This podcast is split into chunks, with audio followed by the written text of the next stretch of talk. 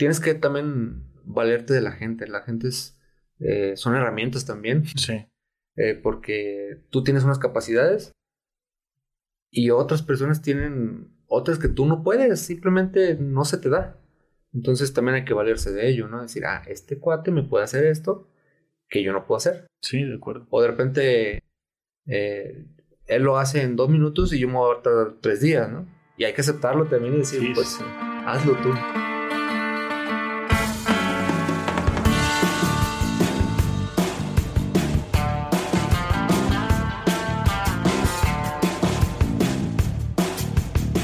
Hola creativos, soy Salvador Escobedo y escuchas Creatividad, el podcast en el que compartimos experiencias, consejos y procesos de creación. El invitado de hoy es Efraín Fernández, o como algunos lo conocemos Foyce. Foyce es animador 3D, fotógrafo, ilustrador y un firme creyente en que el trabajo en equipo y rodearte de personas con los talentos para los que quizá tú no eres tan bueno es la clave para alcanzar las metas y objetivos de cualquier proyecto. Bienvenido Foyce, animador, diseñador, fotógrafo y ahora creativo. Así es. Gracias por, por aceptar. Yo te había comentado que en algún chat ahí por Telegram que ya te quería invitar, no te dije a qué, pero siempre fue la idea esto, porque considero que tú tienes mm, como mucha capacidad de compartir todas las experiencias que, que has tenido en diferentes ciudades y a lo largo de tantos años, ¿no? Así es. Si te dieran una frase, ¿cómo te describe? Ah, participativo. Equipo. Equipo. Soy, creo que, eh, un visionario. Luego me autodenomino creador de mundos. Ajá. porque a eso me dedico, ¿no? Este, de repente trabajamos con la imaginación y aterrizar los, los, lo que piensas o lo que imaginas es, es mi trabajo. Ok, muy bien. ¿Y cómo entraste? ¿Cómo entra, entró tu mundo profesional de, de diseño, de fotógrafo? Vi, vi más o menos que empezaste en alguna imprenta, Así es. pero ¿cómo fue? ¿De algún conocido? ¿Tocar puerta o cómo estuvo? Bueno, yo desde muy joven, eh, niño, eh, tengo muy buena capacidad para dibujar. Ok, Este, eh, he perdido práctica porque ya no lo hago tanto, pero sí desde niño lo hacía mucho. Entonces esto me llevó a que eh, mi abuelo me viera y, me dijera, pues tú tienes capacidad para esto, ¿no? Y él Sí. me, me enseñó mucho de dibujo. Eh, ya por ahí de los 16, 17 años me casé. ok. Me, Te amarraron. me casé. Y este, entonces, mm, pues tocando puertas, pues, entré a un despacho de diseño en Guadalajara. Ok, Este, allí conocí el diseño de de veras, ¿no? Porque antes el diseño no se hace como se hace hoy, antes se hacía a mano. sí. Este, entré como dibujante de respirador y entonces me pedían algo, yo lo dibujaba y luego se lo pasaba, lo, pas- lo pasaba a tinta Ujú, y luego se lo pasaba al, al maestro, al, al diseñador, y lo recortábamos y lo pegábamos en el original y luego se mandaba a, a, este, fotomecánica, ¿no? Sí. Y de ahí duré un par de años y me fui a, a- me regresé a Tepic, de donde soy, y ahí entré a trabajar en una imprenta. Entonces, este, ahí comencé a moverle a la computadora, al diseño gráfico, en Corel Draw. Y pues duré igual un par de años ahí. Me, luego me, me invitaron a una agencia de, de publicidad eh, con un español que es, vivía en Tepic. Y él, bueno, ellos más bien, es Osvaldo Toscano y, y- y su socio que en aquel tiempo eh, me impulsaron mucho, ¿no? Me, me- me invitaban a estudiar, a que leyera, a que me preparara, ¿no? Y ellos tenían una visión también muy buena para, para el diseño, entonces me fui preparando un poquito más. Y de ahí, pues brinqué a otra agencia y así, ¿no? Entonces, y, y- ah, bueno, y también tuve al- algún par de cursos. Este, fui a un curso de Photoshop, Sí. Que era la mano que me faltaba. ¿Y en aquel entonces ya era un fuerte?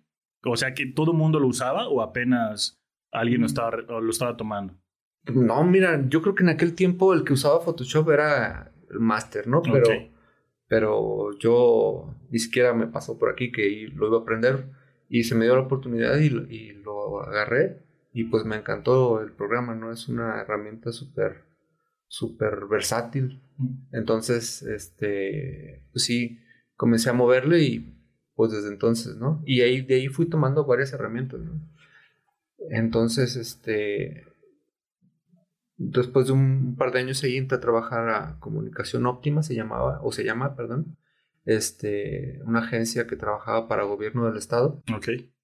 Y ahí conocí eh, al señor Jorge Enrique, que también me, impulsó mucho. Es un, señor muy creativo, muy, eh, Te impulsa, ¿no? Te invita a, también a, esforzarte, ¿no? Sí. Y, de repente es muy duro, pero, pero aprendes mucho.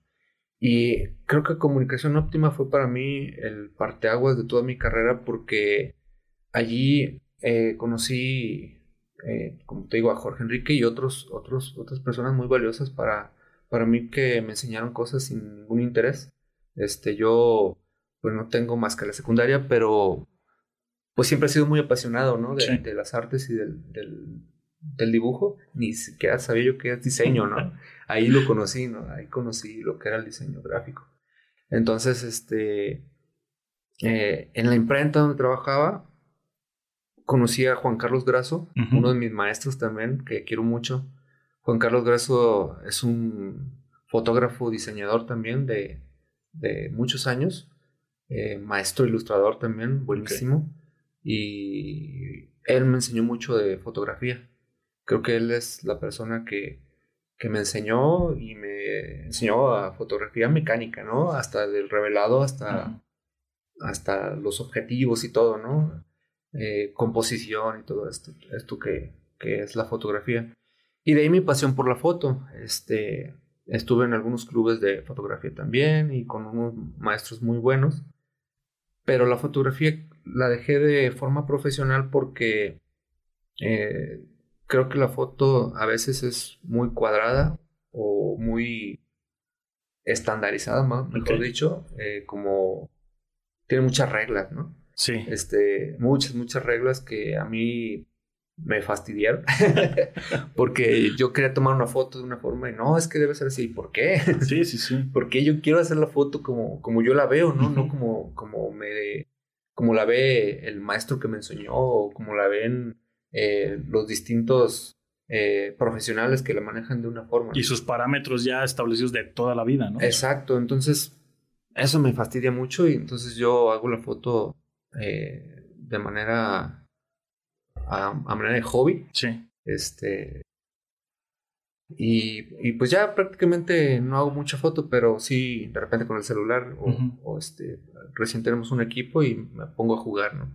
¿Y cómo diste ese salto de diseño de fotografía a animación 3D?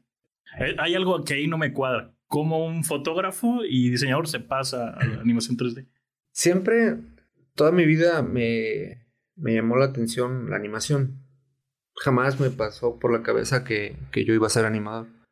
Pero cuando vi Toy Story la primera vez, eh, me explotó la cabeza, ¿no? Porque aunque soy muy bueno dibujando, no me imaginaba haciendo cuadro por cuadro, ¿no? No, es una técnica que no, no me gusta mucho. Pero cuando nació Toy Story, eh, Uf, no fue para mí. La revelación. La revelación. Dije, yo, yo quiero hacer eso. Y puse a investigar qué programas, cómo se hacía. Y pues en aquel tiempo era imposible, ¿no? era inalcanzable. Pero por ahí de 2005, antes, no, no, no recuerdo la fecha, pero era, para ese entonces iba a ser la Olimpiada Nacional en, en, en Nayarit. Ajá. Entonces, este, Jorge Enrique me dice, hay que hacer algo, pero algo que no se haya hecho aquí, algo nuevo, algo, algo interesante. Y ahí va tu, tu buen amigo y dice, no, pues hay que hacer una animación. Sí, ¿cómo? Y ya le mostré algunas cosas que había en aquel tiempo de, 3D y le gustó mucho la idea. ¿Qué necesitamos? No, pues bajamos el programa y, y este, nos ponemos a jugar a ver qué sale. Y así lo hicimos, ¿no? Nos dio unos meses para trabajar.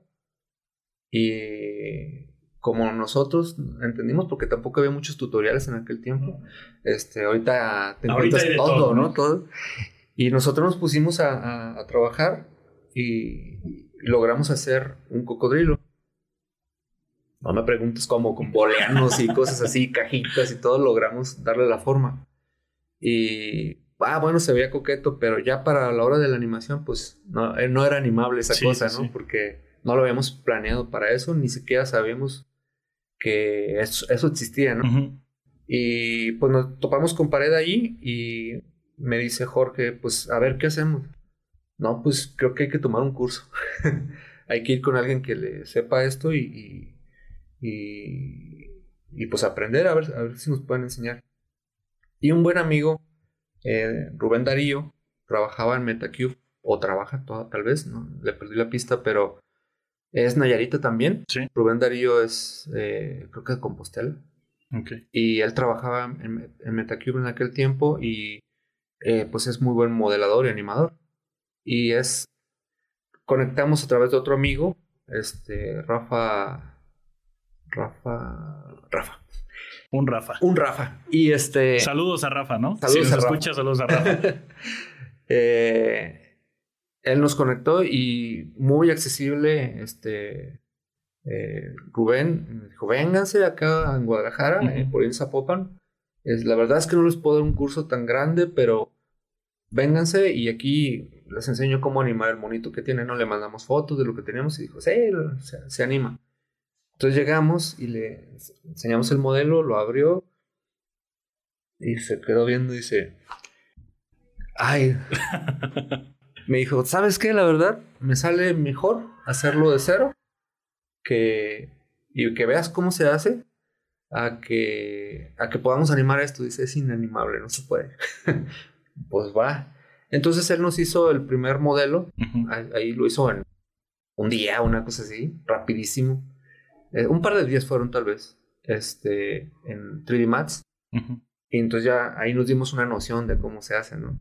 Eh, ese modelo que hizo él estaba gordito, este, porque así era el diseño original. Entonces ya, pues bien contentos, nos regresamos a Tepic y ya teníamos al personaje para animar, ¿no? Él nos dejó ya rigueado y todo.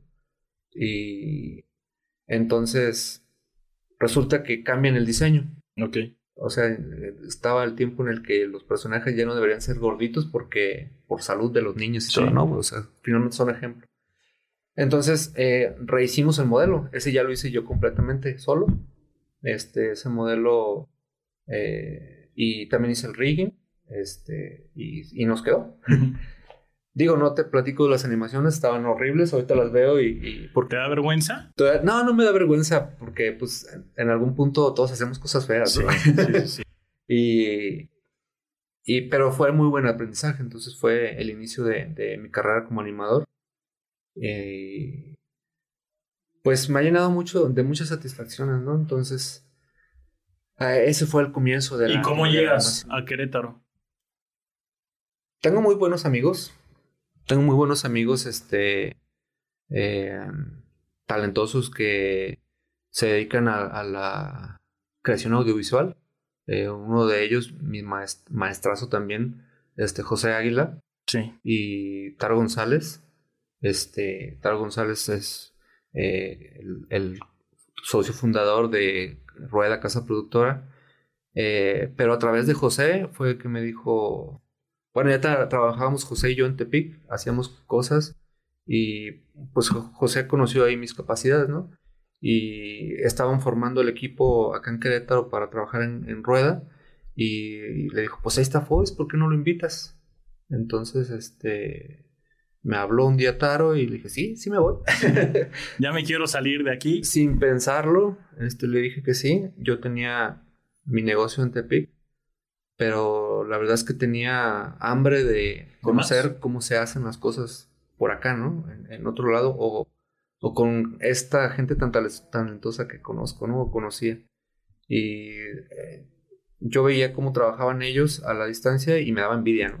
Sí, sí. porque ellos estuvieron trabajando en el Distrito Federal para Genoma y, y otras casas productoras y veía sus imágenes de producciones y decía, yo quiero estar ahí un día.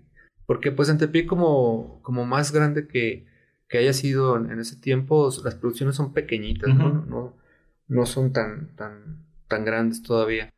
Pero este pues yo quería venir acá. Entonces, pues dejé todo, cerré mi negocio por allá y me vine con todo y mi familia a Querétaro. ¿Y te dijeron algo o siempre te apoyaron en, en lo que querías? Porque te lo pregunto porque cuando, supongo, cuando tienes niños o hijos, es más complejo, ¿no? Porque ya están acostumbrados a, la escuela, a, sus amigos. a sus amigos, a su cuadra, como se dice. Sí. ¿Sí, les costó trabajo? Les costó la vida, yo creo. este, cuando yo les dije, oiga, me invitan a Querétaro, ¿nos vamos? Bien valientes me dijeron, sí, vámonos, ah, sí, vamos. Sí. Pero a la hora de la verdad ya no querían, ¿no? este, les costó mucho trabajo eh, desprenderse. Les costó tanto trabajo que duraban, iban un mes, duran como un año tal vez, o poquito más, que iban casi cada mes, cada dos meses, y luego cada tres meses, hasta que dejaron de ir, ¿no? Entonces, eh, pues ya construyeron también una vida acá. Y ya ahorita pues creo que están bastante bien. Qué bueno. Fois, ¿en qué momento te diste cuenta que de verdad, neta, eres bueno en lo que haces? ¿Qué pasó? Que tú dijeras, chale, me la volé con este trabajo o me siento bien y soy bueno. Pues nunca me he sentido la gran cosa y esa es una debilidad mía. Este, siempre he creído que puedo crecer más, que puedo dar más, que puedo eh, hacer algo mejor de lo que ya hice antes.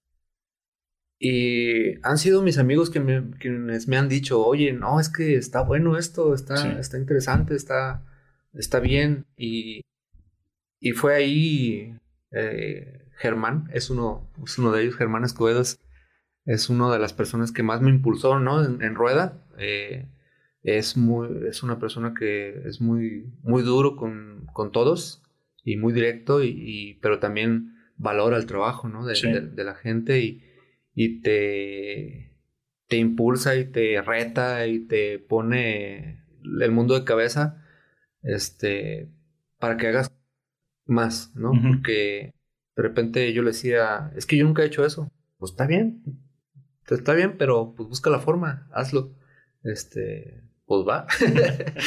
no hay de otra. No hay de otra. Entonces, eh, pues aprendimos muchas cosas, ¿no? En Rueda eh, nos autodenominamos generalistas porque hacíamos de todo, ¿no? aunque estábamos en animación, este, en animación hay muchos, muchos, este, carreras o muchas ramas en la animación, ¿no? ¿Como cuáles? Por ejemplo, hay gente que hace rigging solamente, gente que hace solamente modelado, gente que ilumina, gente que, que texturiza, este, gente que hace layout. Es mucha división. Mucha, o sea, o sea, por tantos procesos hay que divisionar. Sí, o sea, si te vas a, a una, una casa como Disney o Pixar o cualquiera de esas eh, y ves su pipeline, te das cuenta que cada proceso tiene su gente, ¿no? Y son equipos grandes eh, para hacer lograr algo. Una película, si ves los créditos de una película, son no manches. Entonces, viendo los créditos de una película fue cuando yo me di cuenta de, no, pues yo solito jamás. hay, que, hay que hacer equipo y perderse el miedo, ¿no? Porque la gente que nos conoce o nos conoció en Rueda eh, se sorprendía de cómo, cómo hicimos equipo, ¿no? Cómo, cómo trabajábamos tan bien este, siendo, siendo equipo. Porque luego eh, la gente se llena de envidia o, la gente cree que somos envidiosos o que no queremos soltar o que no queremos enseñar. Y la verdad es que no, somos muy abiertos, ¿no? Si alguien viene y pregunta cómo lo hiciste, así, ahí está, y, y, aprende, ¿no? Entonces, es un, eso es la clave del, del, éxito. ¿Y en Rueda qué, qué, cuál era tu función? Yo en Rueda era coordinador de animación. Tenía un equipo de animadores. Este.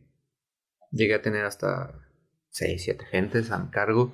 Eh, yo los coordinaba, pero también ejecutaba, ¿no? Eh, no me gusta quedarme con las manos cruzadas. Y viendo, ¿no? y viendo. Me gusta también sentarme y arrastrar la pluma, dijera, dijera Taro. Pero mi principal función era pues la administración del de, área de animación. Y en Rueda, por ahí vimos de, de un premio, bueno, de dos. Así es. Platícanos más de, de eso. bueno, ya te hablé de Germán. Germán ha sido o fue quien más impulsó esa parte en, rueda. Este, luego somos medio hippies, no nos interesan mucho los premios. O no nos interesaban, o creíamos que no. Ya después les gustó. después nos gustó, sí. Creíamos que no nos gustaban, pero eh, Germán de repente metió unos proyectos a, a, pantalla de cristal y sopas que nos nominan. Este, en un año nos nominaron para mejor postproducción y efectos visuales. Y ganamos los dos. En, este, en ese año ganamos los dos. Eh, con un corto que dirigió Laila, este, Laila Jotait, que es una chica española libanesa, creo, este, que dirigió ese corto y nosotros hicimos la postproducción y los efectos visuales. Eso junto con otras casas productoras de Querétaro, pero eh, la mayoría lo, se armó en, rueda. Y ganamos esos dos premios ese año.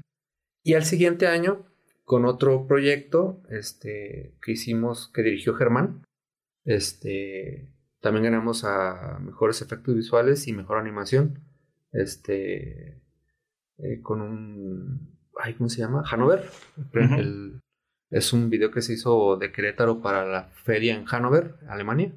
Y también tuve la fortuna de ganar ese, ese, año. Hablamos de los premios y justo comentaste de, de que a algunos no les latía tanto, que no era como su visión. Pero ¿qué se siente? ¿Te gusta? Sí, fue muy enriquecedor, este, porque... Es como que valoren más tu trabajo, ¿no? Porque tú siempre lo, lo valoras y tienes gente detrás, pues que siempre te dice, oye, esto está bien, vas por buen camino, te luciste o algo.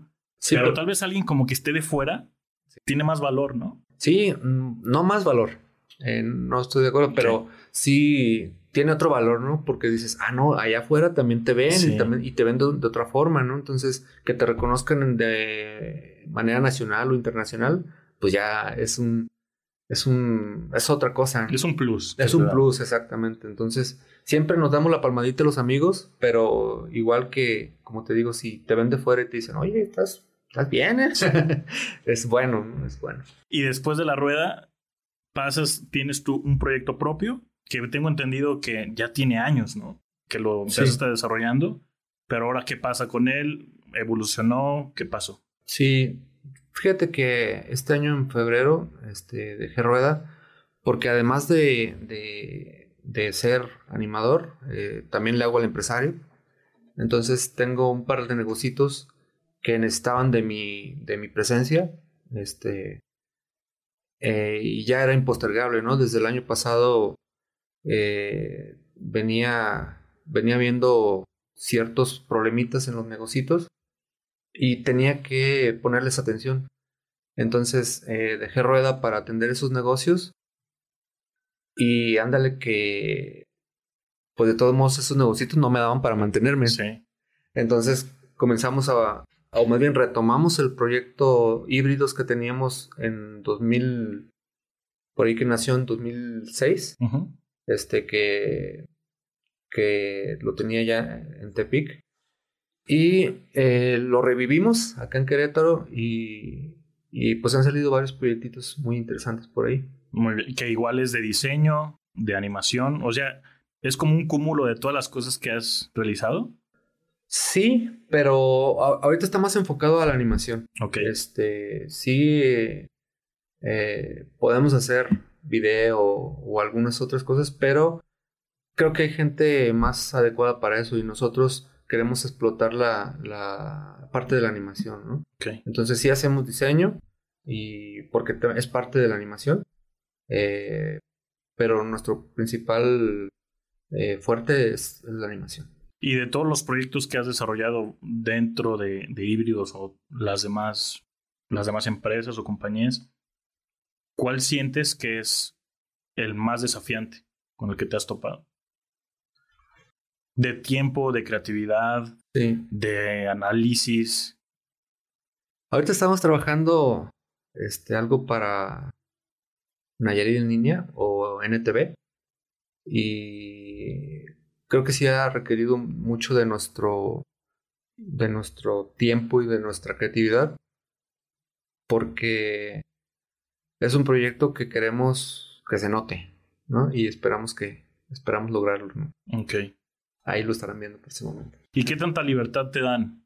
Yo sé que depende del cliente, pero no, depende de ti más. Depende, depende de nosotros. Tengo la fortuna que los clientes que me buscan ahora eh, creen en mí, creen en mi trabajo y me dicen, eh, pues... Haz lo que tengas que hacer. Hazlo, ¿no? Tú, tú sabes. Y yo les presento las propuestas y me dicen, pues sí, sí, ya te dije que, que tú, dale. Así como, oye, ¿me das permiso para hacer esto? Todavía te da ese sentimiento o esa idea de, ay, tal vez lo tengo que consultar primero contigo para saber si, si va por el camino en el, que, en el que quieres. Definitivamente sí, porque aunque tengas mucha experiencia, de repente el cliente te dice, pues no, no quisiera por ahí, ¿no? Ajá. De repente somos muy oscuros y las cosas yo que yo hago son casi siempre muy oscuras. Ok. Y muchas veces el cliente me dice, no. Más colorcito. Dale, un poquito más de, de, vida, ¿no? De luz o de, eh, o de color, como dices, ¿no? Entonces sí, sí hay que consultarles, hay que presentarle las propuestas para que eh, ellos estén de acuerdo. Ok. ¿Y tú llevas, cuando tienes esos clientes, ¿te ha tocado alguno que de plano no quieras trabajar con él? ¿O todos los tomas? ¿Por qué? Te lo pregunto por algo. Porque yo, yo considero que los que estamos como en el proceso de, de creatividad o de diseñar o de crear, tal cual, sea cual sea, a veces sí no nos puede coincidir la visión entre el cliente y entre la persona, ¿no? En el tema como de valores de, de trabajo, hay algunos como que lo necesito para mañana y lo necesito con estas características. Y tal vez como en el sentido también como del respeto. Por eso te lo pregunto. Sí. ¿Te ha tocado algún cliente que de verdad no hayas querido trabajar con él? Toda la vida. Este. Hay clientes que te valoran mucho, valoran mucho tu trabajo pero también hay clientes que no. De repente, eh, ¿por qué me estás cobrando tanto por algo que hiciste en media hora, no?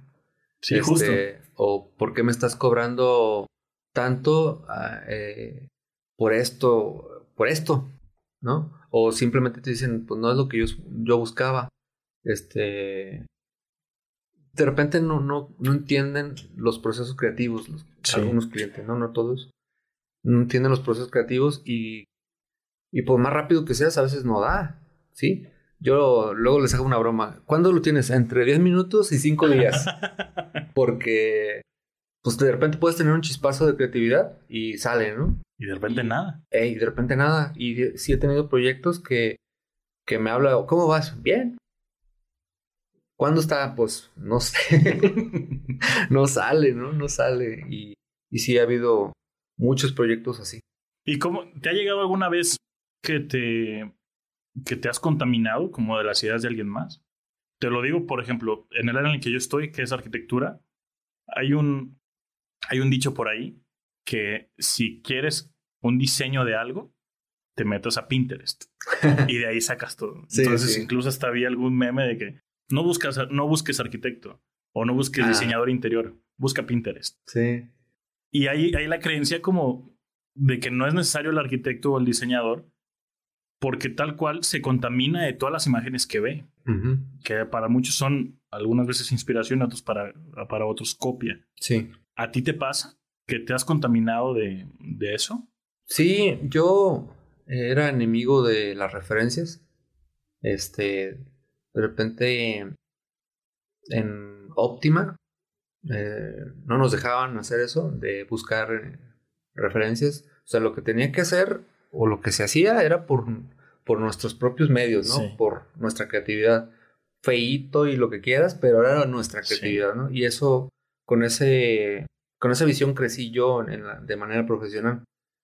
Y de repente acá eh, sí he visto que usan referencias, que ven aquí, ven acá. No es malo, pero también sí te contaminas, ¿no? Sí. Pero también te das cuenta eh, de las tendencias mundiales, porque también eso es importante. Por más bueno que seas, allá en, Francia se está haciendo de una forma y hace un boom y todo el mundo lo hace, ¿no? Sí. Y hay que adaptarse también a, a, esos, a esas tendencias. Y luego Germán nos dice, busca, busca lo que hay y mejóralo. O sea, también un amigo nos decía, Tavares, decía, pues es que ya todo existe. O sea, ya el círculo ya está, el cuadrado ya está, el triángulo. Simplemente es como tú los tomas y los conviertes en algo único, ¿no? O diferente. Esa es la diferencia de... Y que lleve tu sello. Que lleve tu sello. Esa es la diferencia entre tomar una referencia y copiarla, ¿no? no eso no se vale, no, no debería existir. Pero pasa. y ahora que hablas de, mencionas nombres, mencionas que han sido maestros, ¿cómo le hacen para machear las ideas de todos en un mismo proyecto? Pues primero quitarte el, dolor de cabeza, ¿no? Y, decir, vamos a hacer equipo. Y sí debe ser muy, abierto o abierta a las ideas de los demás, porque de repente te metes tus ideas y crees que es única en el mundo y, y, si no estás abierto a, modificarla o agregarle un plus que alguien más te está dando, pues no vas a crecer o, el proyecto no va a quedar este, mejor o, simplemente va a quedar. Y sí hay que, pues como te digo, abrirse, ¿no? Y en este caso, cuando tú ahora estás, se puede decir, por tu cuenta, en tu propio proyecto, ¿cómo es tu proceso? Que si, tal vez es diferente a cuando estás en rueda, cuando estás en Tepic. ¿Sigues con lápiz? ¿Sigues con computadora? ¿Te encierras? ¿Te duermes antes de, de tratar de pensar? ¿Cómo es tu proceso ahora tú solo? Que no tienes como un ambiente que, como en el que tal vez alguien más dice, no, es que esto a mí me funciona y mirasle por aquí. Eh, luego fui muy rebelde. En rueda me regañaban mucho porque eh, toda la vida he sido muy independiente, ¿no? Como te decía, eh, las cosas que hacía antes era porque salían de mí y ya. Y acá, de repente, trabajar en equipo es complicado porque, pues, hay mucho ruido, hay mucha gente, este, y yo me tengo que sentar, eh, de repente me pongo a dibujar para alguna idea, eh, o me salgo, este, eh, no sé, hago, soy muy solitario, pues. Ok. Pero así es mi proceso creativo.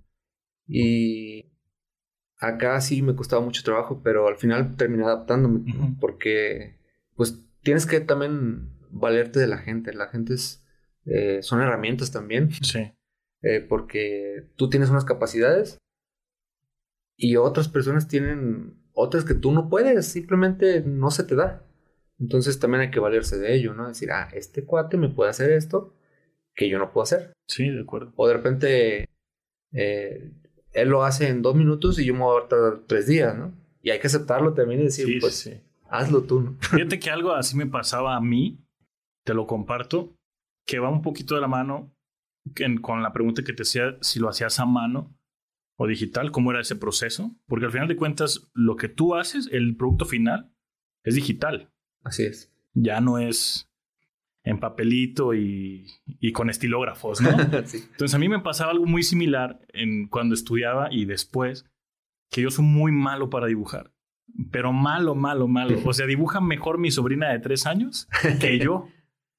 Y yo siempre me di cuenta, primero yo creo que es darte cuenta de que no eres bueno, ¿no?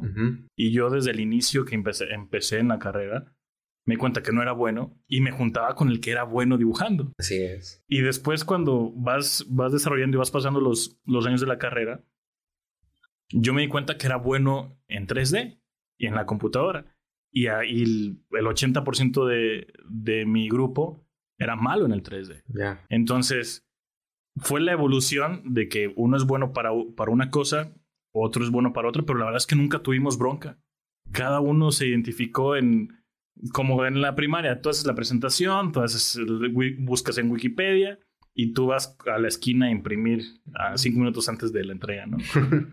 y por eso te lo preguntaba, porque creo que es bien importante que nos demos cuenta cuando somos buenos y cuando la verdad no somos buenos. En tu caso, ¿Tú te consideras bueno en todas las cosas que haces? Por ejemplo, en diseño, en tal vez en alguna marca, el diseño de una marca, en animación, en videos. Porque, por ejemplo, yo, yo sí soy bueno tal vez diseñando, pero soy malísimo como para, te lo pongo como, con el mío, como para estructuras, ¿sabes? Que es como mi rama, ¿no? Y hay mucha gente que le intenta hacer de todo y nada le sale. Así es. ¿Tú cómo ves eso? ¿Tú, tú te, consideras, una, ¿te consideras bueno en, en todas las áreas que tú desarrollas? ¿O sientes que hay alguna que la verdad la hago, pero me falta mucho por mejorar? Definitivamente sí. Hace rato te platicaba del, del la animación cuadro a cuadro. Soy terrible para eso. Mi amigo Hetze es buenísimo, no, hombre, es buenísimo para, para la animación 2D y aparte le gusta, ¿no? Sí. Y a mí me fastidia, entonces mejorarla tú. ¿no? Yo no la voy a hacer.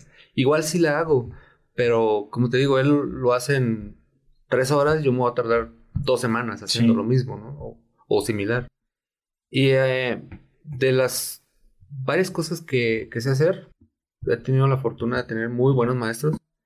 Eh, una de las cosas que no te he mencionado que hago o que hice es el diseño editorial. Ok.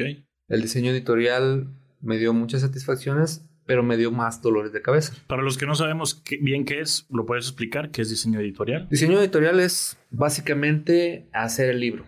Ok. ¿sí? El- viene el escritor eh, y te dice, aquí está el- el- lo que escribí, conviértemelo en un libro. Entonces nosotros lo tomamos, lo metemos a la computadora al programa y tiene muchas, muchas reglas el diseño editorial, bastantes. Eh, y tuve la fortuna de trabajar con, pues con Jorge Enrique, como te decía, Jorge es un amante del diseño editorial y es muy exigente también. Y también trabajé con la maestra Gabriela Gutiérrez. Gabriela Gutiérrez es una artista plástica de Nayarit y también es eh, diseñadora editorial. Y hicimos varios proyectos eh, editoriales eh, a lo largo de varios años. Y soy muy bueno, pero no me gusta. Ok. Es raro, ¿no? Sí, y lo aprendí por, por necesidad, yo creo, porque eh, ahí en la agencia donde trabajamos se hacía mucho diseño editorial. Entonces, este, lo aprendí por necesidad. Pero en algún, hay cosas muy bonitas en el diseño, por ejemplo, diseño editorial, porque le integras fotografía, le integras este, Sí. eh, ilustración, y esa era la parte divertida para mí, ¿no? Este, hay proyectos en el que yo hice foto, yo hice ilustración, yo hice diseño y hice el diseño editorial además. Eh, y tenemos la fortuna de haber hecho el libro de texto gratuito Órale. de Nayarit, el de la entidad donde vivo. Ah, mira, ya sé quién echarle la culpa. Sí. Sí, lo hicimos eh, entre varios artistas. Este, yo dirigí la parte de diseño y diseño Qué editorial padre, ¿eh? y, e ilustración. Este, lo trabajamos con la dirección de Jorge Enrique. Este, y trabajó Antonio Tavares como ilustrador, eh, John y Alex Celso, Luján, este, trabajó también parte de ilustración, eh, Uriel Cefo también trabajó ilustración y yo me aventé el diseño editorial, ¿no? Y también Sí. hice ilustración, hice foto, tengo un, un, eh, ¿cómo se le llama? Álbum fotográfico Sí. propio, este, muy grande y muchas de las fotos que hay en el libro son mías también. Órale. Y pues las ilustraciones, muchas también son mías.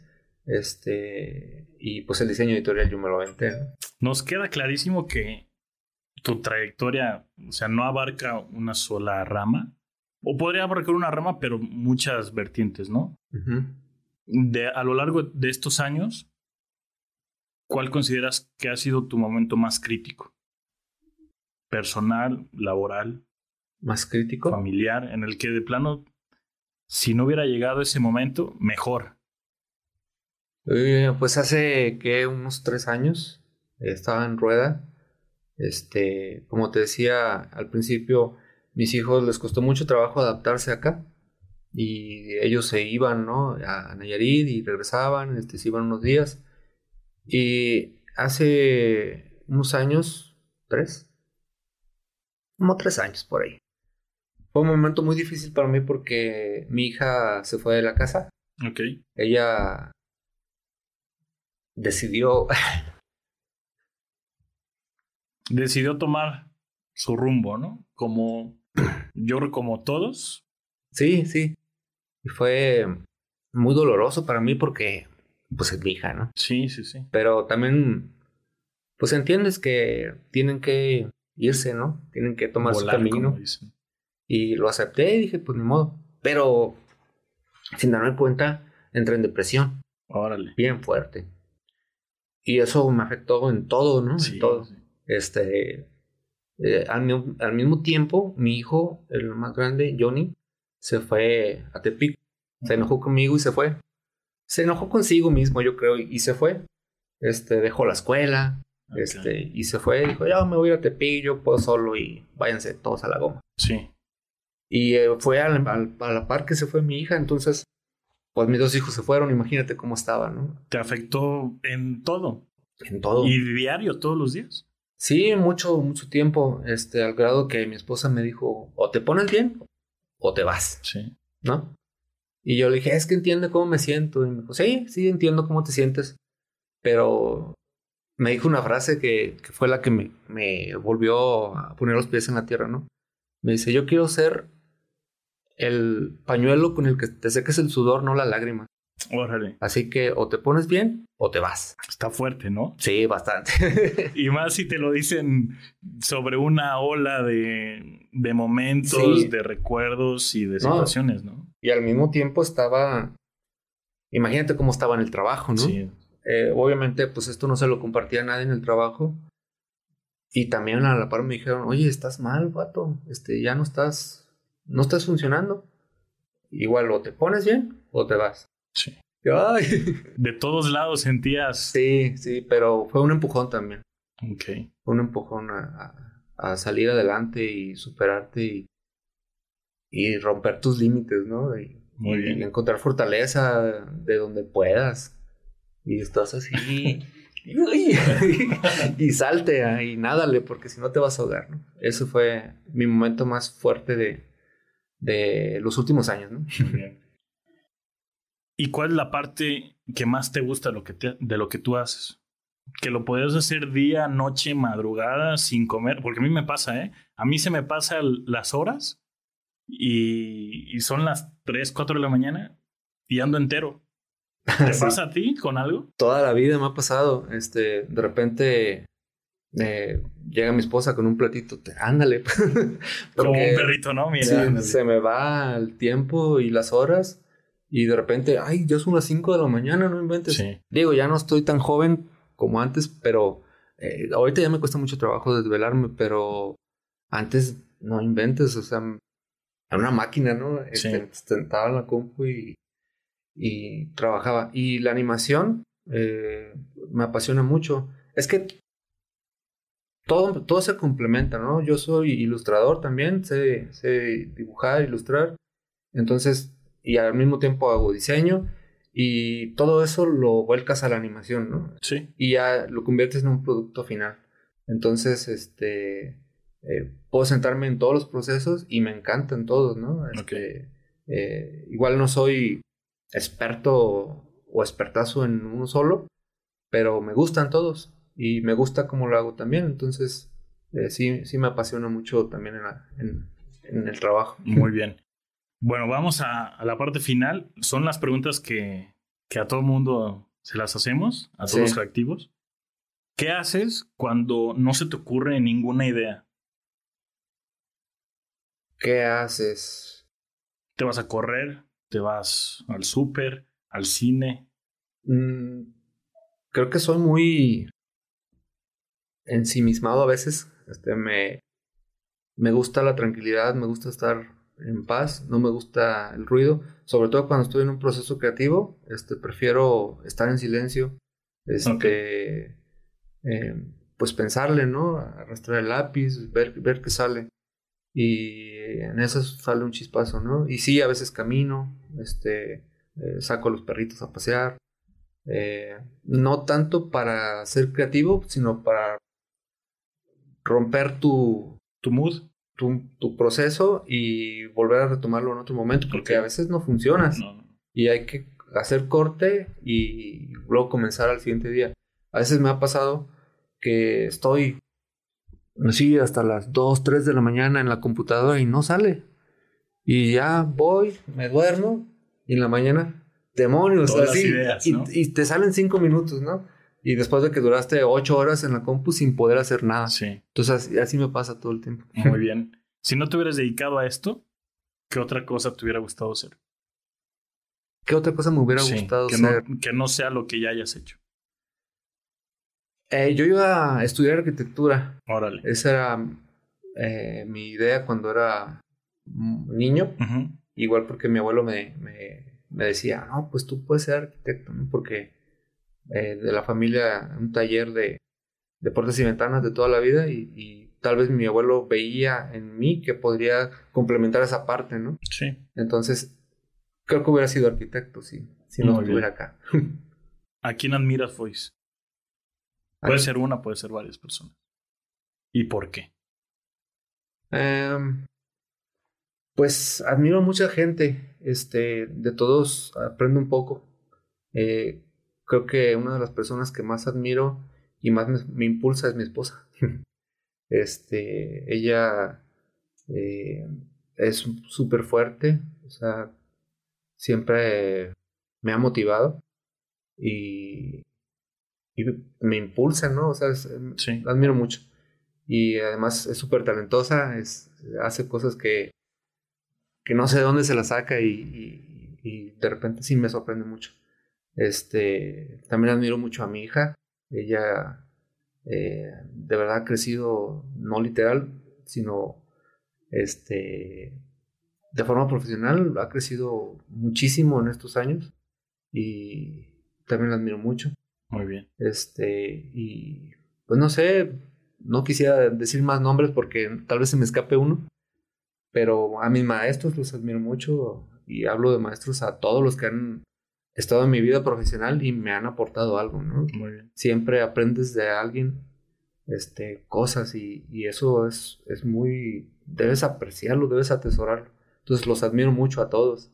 Eh, y como te digo, no voy a decir nombres para que no se me vaya a escapar uno, pero este sí, los admiro mucho. Muy bien. ¿Cuál es tu mayor error o fracaso? El mayor error o fracaso. Mm. No sé. ¿No has tenido? Sí, he tenido muchos errores y muchos fracasos. Por el que te este, acuerdes, tal vez. Eh, Creo que los borré de mi memoria. Mejor. Mejor. Bueno, es que aprendes de los errores, ¿no? Y, sí he tenido muchísimos, tanto profesionales como personales.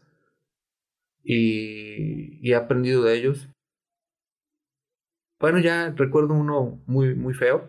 Este, hace unos años nos separamos mi esposa y yo. Creo que ese es mi mayor error. Que haberla dejado un tiempo. Pero por fortuna eh, volvimos a juntarnos, ¿no? Y, ha sido maravilloso a partir de entonces, ¿no? Y como todas las parejas, creo, antes de la separación este, sufrimos mucho porque, pues como pareja, ¿no? De repente hay conflictos y, y nos hicimos mucho daño.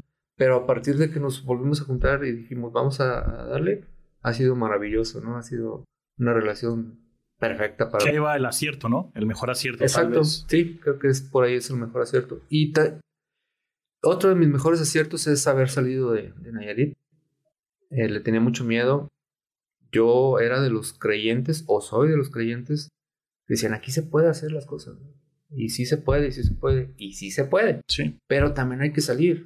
O sea, también hay que, hay que ir a otros lados y ver cómo están haciendo las cosas en otro lado, para que luego te las puedas traer a, a, tu tierra, ¿no? Eh, una de las personas que admiro mucho, Payulo Alvarado. Sí él lo está logrando allá en Tepic, ¿no? Tiene un estudio de animación y lo está haciendo en Tepic. Y con gente de ahí y capacita a los muchachos. O sea, es una persona eh, que lo está logrando en, Tepic. Entonces, sí se puede, pero insisto, hay que salir y hay que ver cómo están las cosas en otro lado. Muy bien. Antes de pasar a la última pregunta, te agradezco el tiempo, te, agradezco, te agradezco compartir temas profesionales y sobre todo los personales, que a veces son los que más nos cuestan sí. trabajo. ¿Cuál es el mejor consejo que te han dado? ¿Que me han dado? Mm. Pues trabaja en equipo. Trabaja en equipo, deja los celos. No seas envidioso. de repente te llenas de envidia porque ves que alguien hace algo y dices, no manches, yo quiero hacer eso y no puedo. ¿Por qué? Y simplemente o no tienes el talento o la capacidad o el conocimiento, ¿no? Entonces, como decías tú hace un momento, hay que juntarse con las personas que, que tienen la capacidad y tienen el talento y aprender de ellos.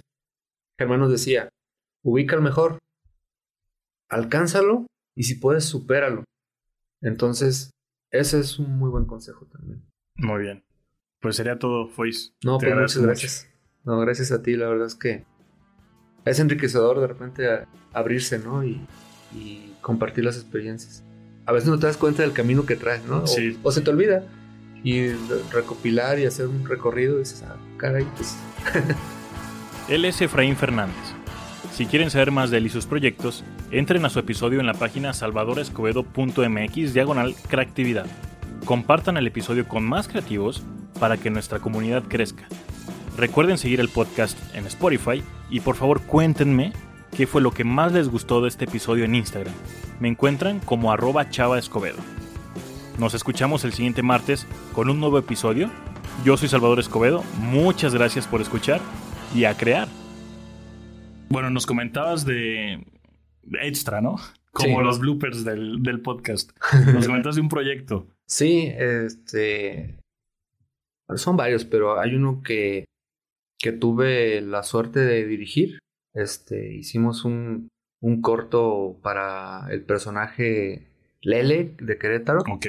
Este, hicimos un, un video en el que se animó el personaje, se diseñó el personaje, se animó y tuve la fortuna de dirigir al equipo de animadores y la mala fortuna de no haberme sentado tanto tiempo a, a arrastrar la pluma, pero por ahí me aventé un par de escenas pero los dirigí y fui a dirigir la producción en la parte de los efectos visuales, ¿no? Entonces, eh, yo estaba junto con el director eh, diciendo o, sugiriendo cómo hacer las tomas para después integrar al personaje. Entonces me llenó mucho de satisfacción porque, uno, me hacían mucho caso, lo que yo pedía, me decían, sí, ahí está, señor, lo que necesite. Eh, luego en producción es, son como soldados, ¿no? Ellos son muy, muy disciplinados y muy recios para para, pues así tienen que ser, ¿no? Para salir en tiempo y todo eso. Traen medido el horario y deben ser muy estrictos. Pero cuando va un supervisor de efectos visuales que tuve la fortuna de ser yo, este, se, se vuelve loco todo el mundo porque si el, el supervisor dice, debe ser así por esto y por esto, se tiene que hacer, ¿no? Entonces me llenó mucho de satisfacción ese proyecto y creo que quedó bastante bonito. Pues se ganó premios, ¿no? no, le un reconocimiento la campaña. Ah, es cierto, no, perdón, sí, tienes razón, se ganó por ahí un premio. Y aparte es un proyecto muy bonito, ¿no? Ese proyecto me invitó a hacer algo para, para mi tierra, ¿no? Sí. Justo eso te iba a decir, porque yo lo veía y todavía no sacaban videos y veía solo la imagen fija y tal cual te enamoras del concepto de, sí de, de la muñeca y sobre todo el trasfondo, ¿no? Así es. Entonces, eh, ese proyecto me llevó a, hacer un modelo eh, Cora. En el que estoy trabajando. Muy bien. Y por ahí se los vamos a compartir próximamente. Perfecto. Y este igual vuelves para grabar otro, otro episodio y que nos expliques, aunque sea un mini episodio, claro nos platiques de esa experiencia, ¿no? Sí, ese, ese proyecto lo estoy haciendo yo solo. Este es un proyecto personal, de repente hay cosas que quieres hacer para ti, ¿no? Sí, sí, sí. Y, espero que trascienda porque eh, en Nayarit no tenemos un personaje así. Entonces, eh, sí me gustaría que fuera la prima lejana de Lele. Sí. Entonces, este, la prima Nayarita, la prima Cora de, de, Lele. Y sí, con mucho gusto vengo y les platico cómo me fue con ese proyecto. Perfecto, pues te esperamos hoy. Gracias. No, gracias a ti.